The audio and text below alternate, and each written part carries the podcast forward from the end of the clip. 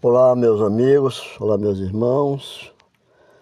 Hoje eu quero falar do Salmo 19, Salmo 19, de 1 a 6. Diz o Salmo 19 sobre a felicidade dos justos e o castigo dos ímpios. Como é feliz aquele que não segue o conselho dos ímpios, não imita a conduta dos pecadores, nem se assenta na roda dos zombadores. Ao contrário, sua santificação, sua satisfação está na lei do Senhor. E essa e nessa lei medita dia e noite. É como árvore plantada à beira de águas correntes. Dá fruto no tempo certo e suas folhas não murcham. Tudo o que ele faz prospera. Não é o caso dos ímpios. São como palha que o vento leva. Por isso, os ímpios não resistirão no julgamento, nem os pecadores na comunidade dos justos. Pois o Senhor aprova o caminho dos justos, mas o caminho dos ímpios leva à destruição. Nesse salmo está bem claro aquilo que Deus está dizendo. Os justos são salvos pela Deus justifica eles, reconhece. Mas os ímpios terá problemas, porque essa é a grandeza de Deus. Nesse Salmo 19, do 1, versículo 1, ao 6, só são esses seis mesmo, de 1 a 6. É a grandeza de Deus, que olhamos os céus.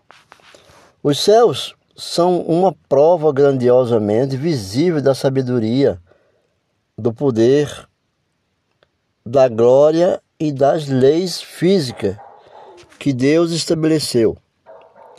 A natureza nos leva a refletir da grandeza de Deus.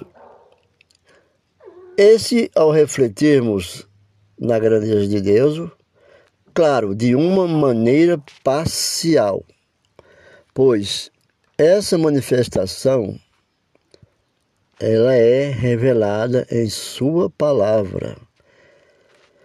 Quando dizemos assim, os céus não são suficientes para declarar a vontade de Deus.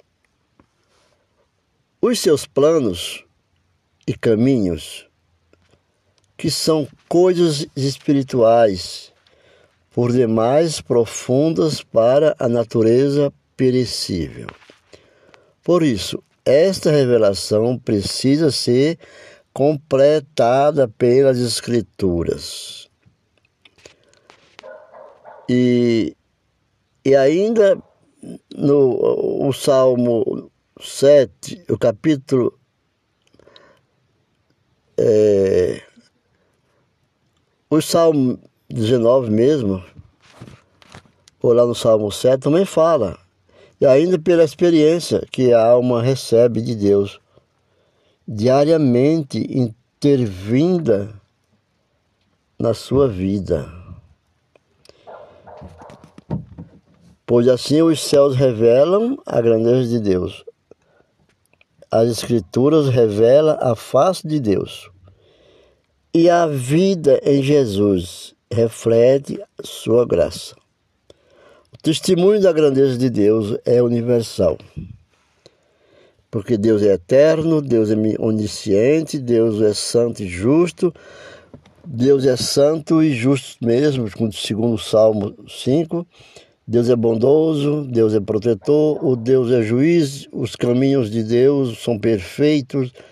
Jesus é o ungido, Filho de Deus, a oração é a esperança na oração, a obediência na oração, fervor, temos ter fervor na oração, buscar a resposta da oração, é preservar na busca da perseverança na oração sentimento na oração.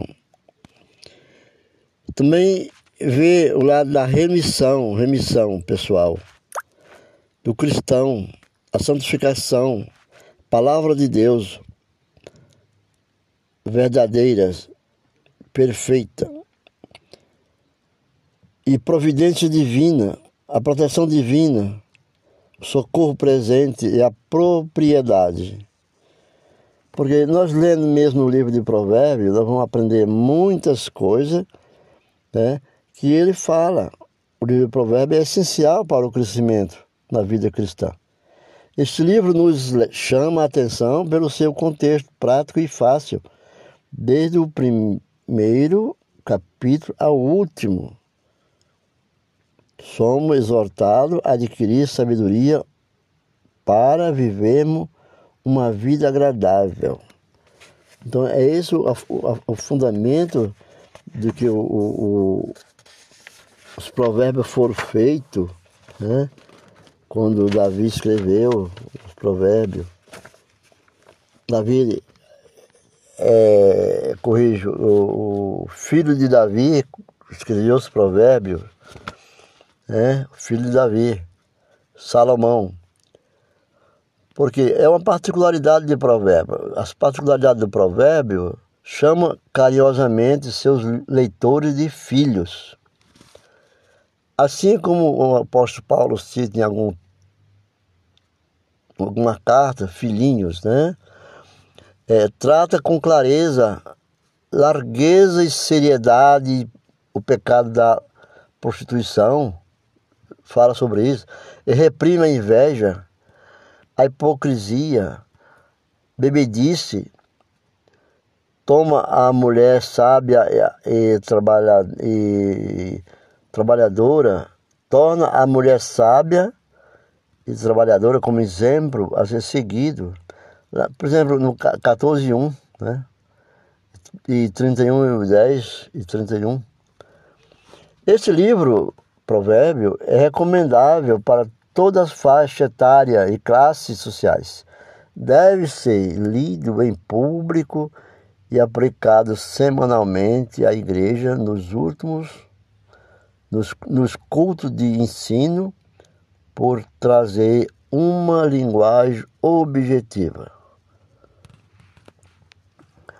São muito importantes cuidar desse lado, porque é muito importante nós buscar a perfeição com o Senhor.